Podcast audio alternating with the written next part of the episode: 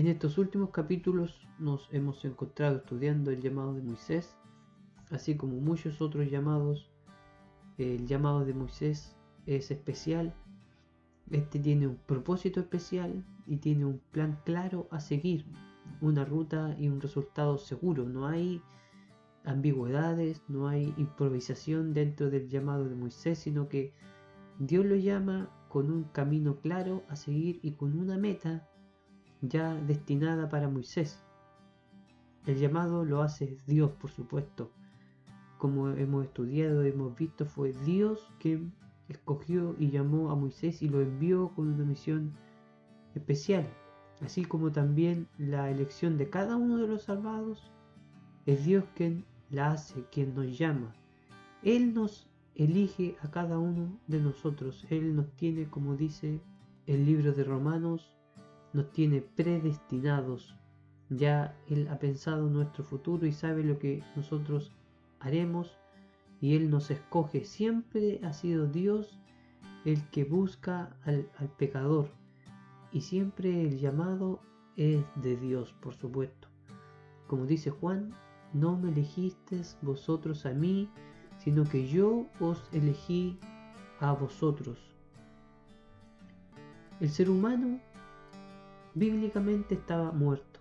Así lo dice otra vez el apóstol Pablo en su carta a los romanos, sin ninguna posibilidad de creer en Dios.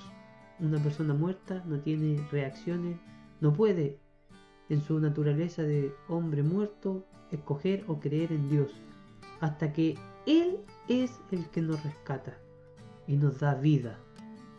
Él eligió a Moisés y Él eligió a Israel. Él eligió a la iglesia y por lo tanto Él te eligió a ti y a mí.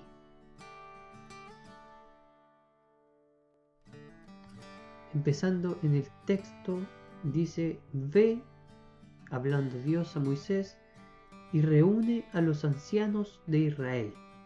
Luego de la presentación que debía hacer Moisés, eh, tenía que llegar con un nombre, con el nombre que le había dado Dios, el nombre que estudiamos en el capítulo anterior, el nombre del tetragrama.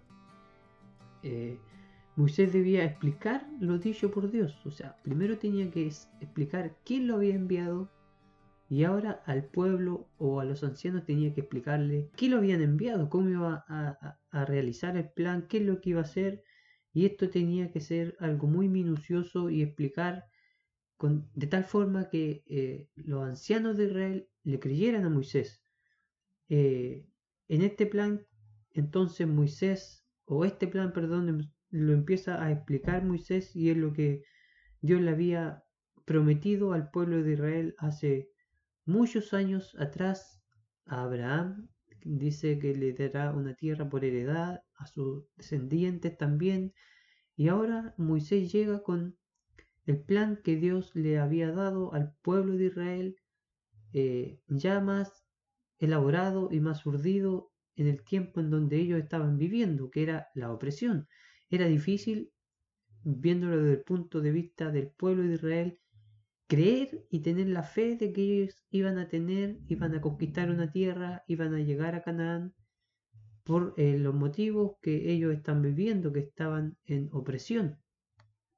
Ahora, cuando el texto dice que ve y reúne a los ancianos de Israel, tenemos que entender que los ancianos de Israel eran las personas eh, de mayor edad, de una edad avanzada y que representaban el liderazgo de Israel, eh, el liderazgo del pueblo como se ve en todas esas culturas y se ve todavía como en algunas culturas las personas mayores tienen un liderazgo, se les reconoce, eh, se les aprecia, se les cuida y se les obedece, porque tienen más experiencia, porque han sido responsables de criar a esas familias.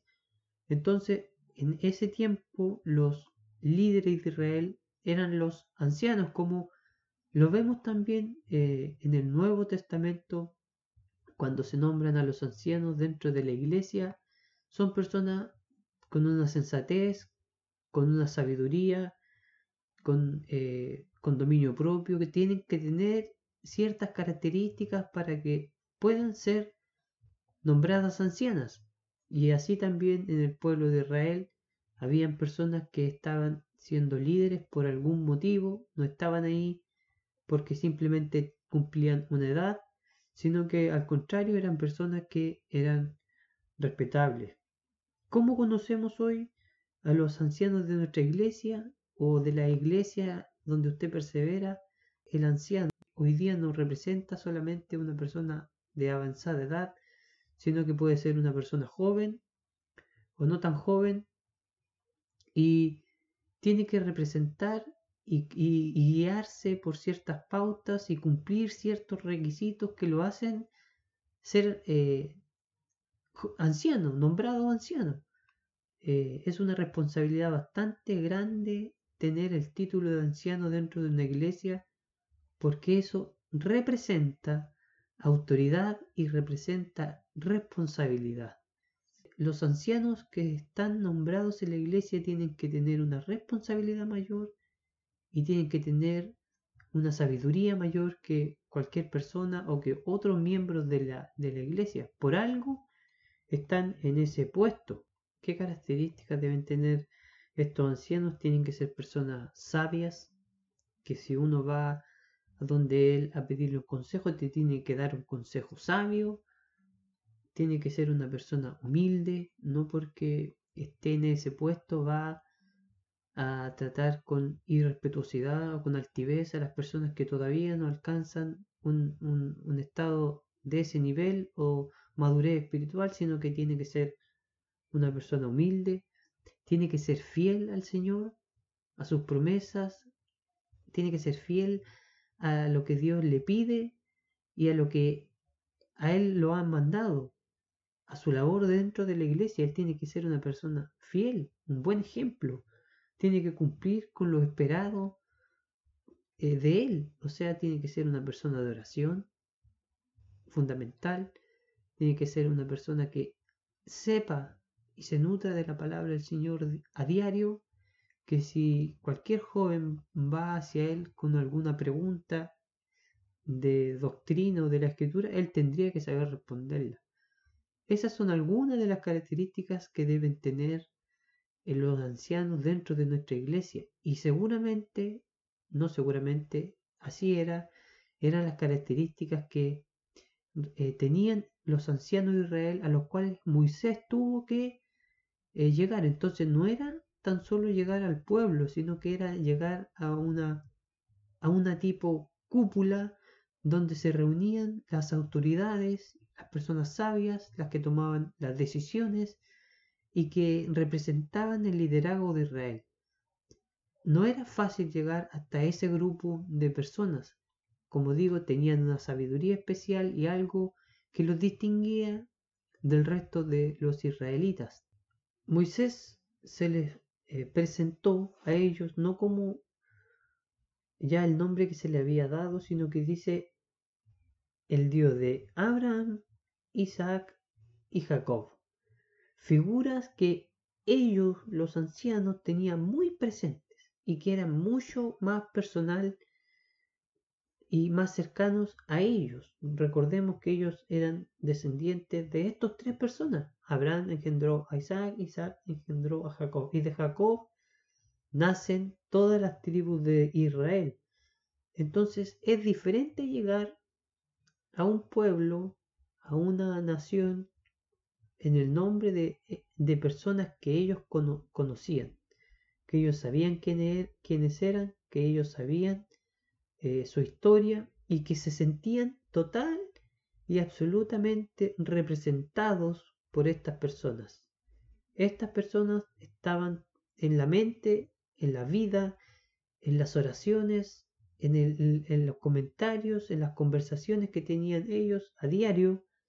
Estaban siempre y están hasta el día de hoy incluidos los padres eh, de la fe de los israelitas, porque fueron, como digo, personas preponderantes el, versículo 16 dice, ciertamente os he visto y he visto lo que se se, ha, se les ha hecho en Egipto.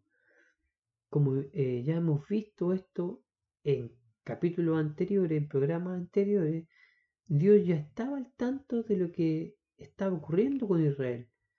Y él iba a comenzar a actuar. Esa, por eso es la frase, yo he visto, no es que recién él se haya dado cuenta de lo que estaba pasando con Israel, sino que él ahora empezará a actuar, empezará a moverse, empezará a, buscar los recursos que se necesitan mover, a las personas que se necesitan mover para poder liberar al pueblo de Israel. Y el versículo 17 dice, y los sacaré de la tierra de los cananeos. Y aquí entramos a algo muy importante en la historia de Israel, porque los, los cananeos representan algo de la historia de Israel algo de la historia del pueblo judío. Recordemos, o para los que no saben, eh, el principal pueblo donde estaba Canaán eran, o los que nombran aquí eran los cananeos, ¿no es cierto? Pero de ellos desprenden otros pueblos que se ven nombrados en el versículo 17, pero en general los cananeos toman eh, perdón, los judíos toman de los cananeos de partida una cultura. Cuando los judíos llegan a Canaán, se impregnan de los cananeos y toman parte de la cultura de Canaán. Una de, esas cosas que toman es el idioma. el, principal o el, primer idioma eh, de hebreo que se conoce como el palio hebreo era el idioma en realidad cananeo si, si, retrocedemos en el tiempo, Abraham no hablaba hebreo. Abraham se le llama hebreo porque hebreo significa los que cruzan el río. Pero el idioma hebreo no, no, significa eso, o sea, no representa eso. Abraham se le nombró hebreo porque él había cruzado el río. Él hablaba un idioma que se llamaba sumerio o ascario, que era un idioma común en la región donde Abraham vivía. Luego, los descendientes de Abraham o los descendientes de Jacob que nosotros estudiamos en el primer, eh, el, segundo, perdón, texto, ellos hablaban en Egipto otro idioma, que era el egipcio o lengua copta. Ese, ese es el idioma que los israelitas hablaban en Egipto.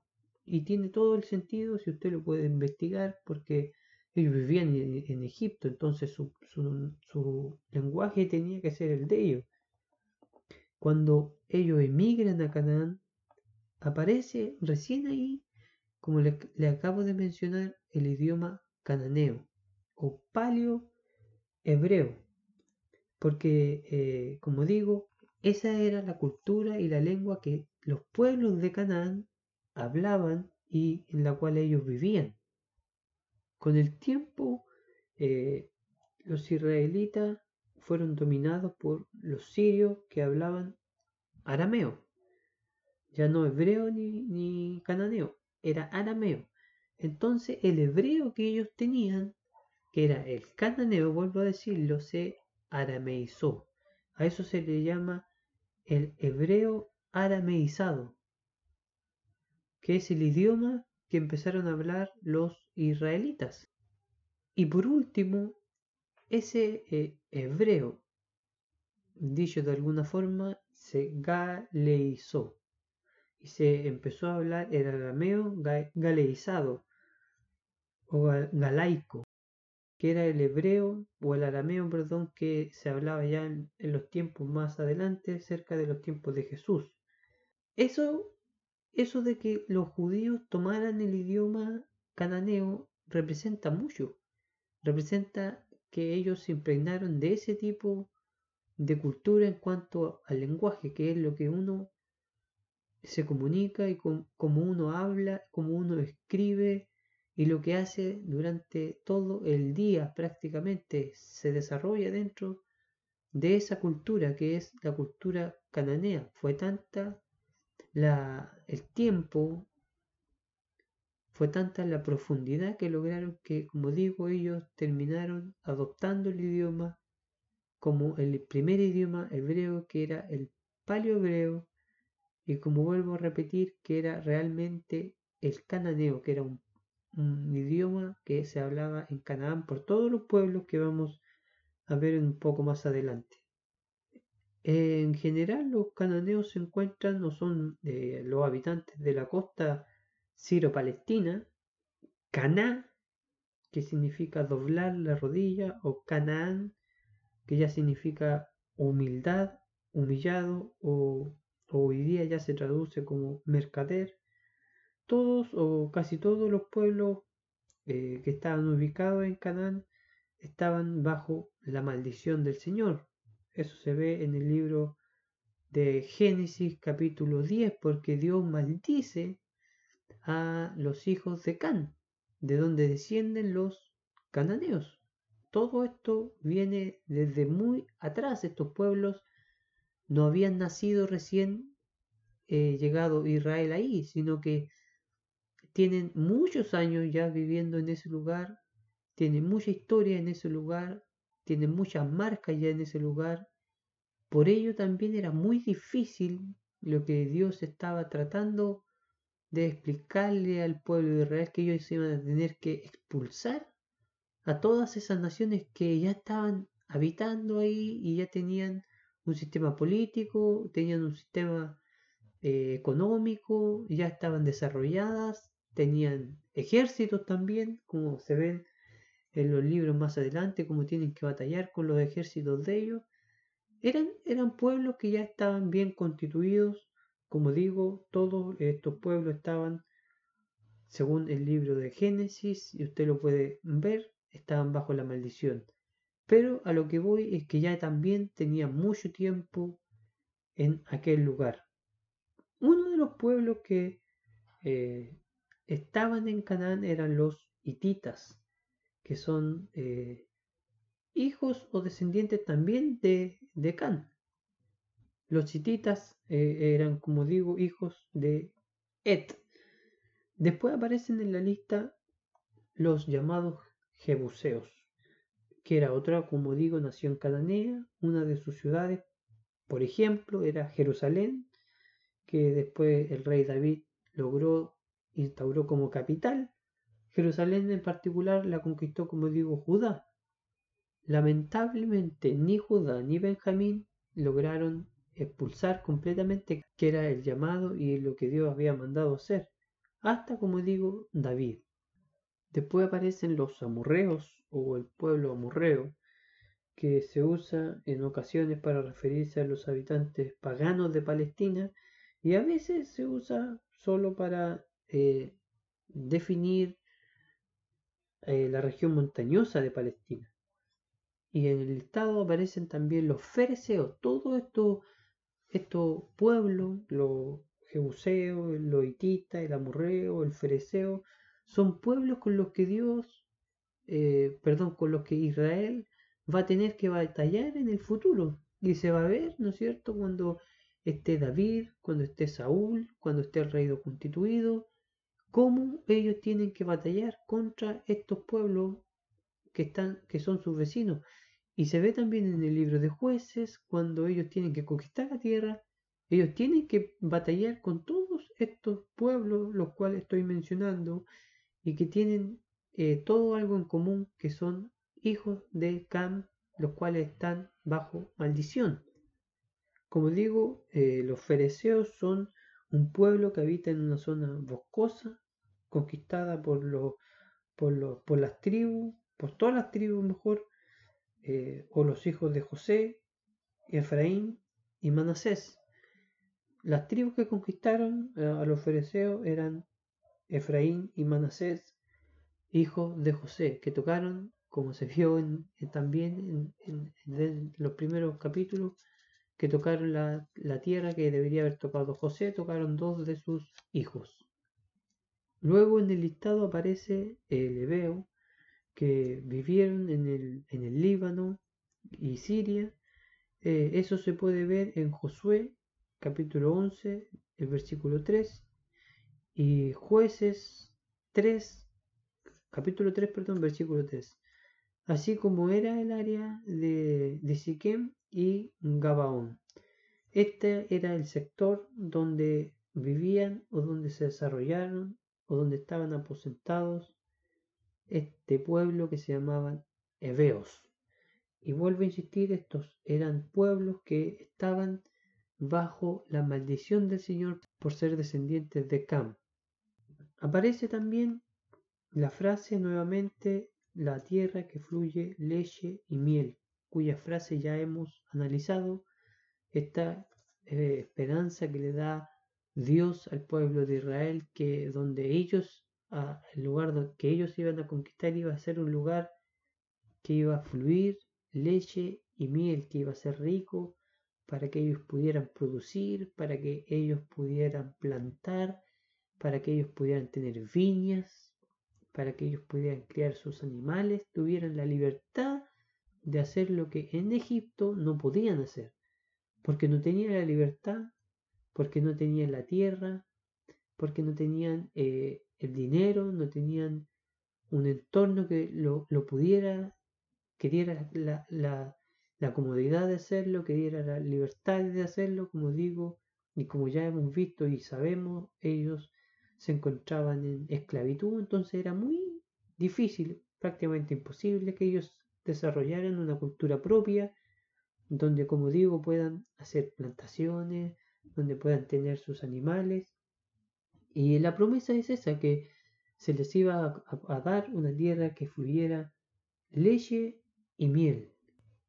siguiendo con el texto, dice que Dios le había dicho a Moisés que dijera que iban a ir tres días de camino al desierto. Esta era la frase que Moisés tenía que decirle. Ahora, ese no era el plan de Dios. No era que ellos fueran tres días de camino desierto a ofrecer sacrificio y después volver. En ningún caso ese fue el plan de Dios. Pero tenía que Moisés poder llegar a Faraón.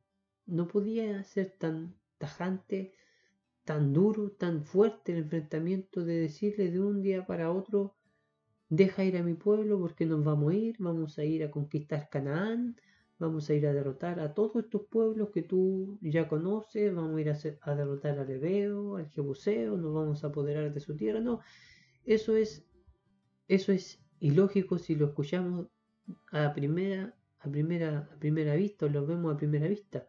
Moisés tenía que llegar con un plan convincente para poder relacionarse con Faraón, para que tuviera la libertad de poder seguir llegando, por ejemplo, a Faraón, poder seguir conversando con él. Eh, no podía, como digo, llegar con el plan tan, tan drástico de decir nos vamos a ir, vamos a ir a, a conquistar otras tierras. Entonces empieza con esto la amenaza quizás no amenaza, sino que eh, lo que Dios estaba pidiendo era que fueran al desierto a hacer sacrificios, adorar a Dios y después volver. Pero como digo, el plan de Dios no era ese. El plan de Dios era que Dios, que Israel saliera y que conquistara todos los pueblos que acabamos de ver que tenía que conquistar. Ese era realmente eh, el plan del Señor, ese era lo que realmente eh, Dios quería para el pueblo de Israel, eso era lo que los hebreos querían, ellos querían la libertad, a pesar de que en el tiempo, en el futuro ellos que, se quejan de esto, ni tienen recuerdos de Egipto, lo que realmente anhelaba su corazón era la libertad, que el faraón le estaba impidiendo tener. Y dice el texto que él irá a Egipto con todos los prodigios que haré en él. Esto yo estoy seguro es para Moisés sorprendente y es un vislumbramiento de lo que hará Dios en Egipto. con eso me refiero a todos los milagros que va a hacer, las plagas, eh, incluso terminando con la muerte del el hijo primogénito de Faraón.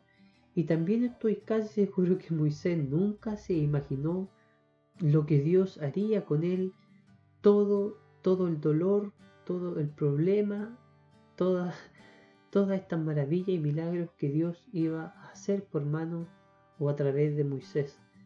Es muy grande si nosotros nos ponemos a pensar el llamado de Moisés es muy, es muy poderoso, es algo muy gigante, es una misión, como se puede decir, no imposible porque Moisés lo logró y Dios lo logró, pero una misión muy difícil que muy poco o casi ninguno dentro de la Biblia podría o lo habría hecho, sino que Dios eligió, preparó, como dije, a Moisés para que cumpliera el plan del Señor, que era libertar al pueblo de Israel. Ese era el plan de Dios, eso era lo que Dios le estaba diciendo. Se, le empezó a mostrar una pequeña luz de lo que haría con Faraón, con Egipto y con Israel. Eh, y después de esto dice el versículo 20, os dejará ir. Solo después de esto los dejará ir.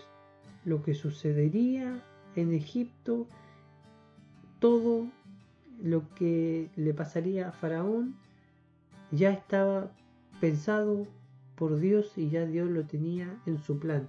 Por eso dice, solo después de esto. Dios ya sabía que Faraón se iba a rebelar, ya sabía que Egipto iba a ser desagradable a los ojos de los israelitas para poder irse de ese lugar. Y como digo, eh, solo después de todo lo que sucedería en Egipto, Israel tendría su recompensa, esa tan anhelada liberación que estaba siendo aclamada por muchos, muchos años. Pero solo, como digo, sucedería después de plagas, confusión, dolor, angustia, milagros tremendos, extraordinarios y por supuesto la muerte. Porque la muerte del Hijo primogénito marcaría la salida del pueblo de Israel. Dios ya tiene toda la película vista. Él sabe, él, entiende y él conoce el desenlace de esta historia, al igual que para Moisés, al igual que para Faraón, al igual que para nuestras vidas, al igual que para el pueblo de Israel, Él ya tiene un plan seguro, ya nos tiene un puerto seguro. Además, Él sabe todo lo que nosotros haremos y conoce nuestro futuro. Además, Dios agrega que ellos no saldrán con las manos vacías, una promesa espectacular. Todo esto lo asegura Dios, pese a que la conquista llevará muchos años. No será de un día para otro, sino que será por muchos años más. Dios ya lo ha prometido. Si Dios lo ha prometido, entonces lo cumplirá.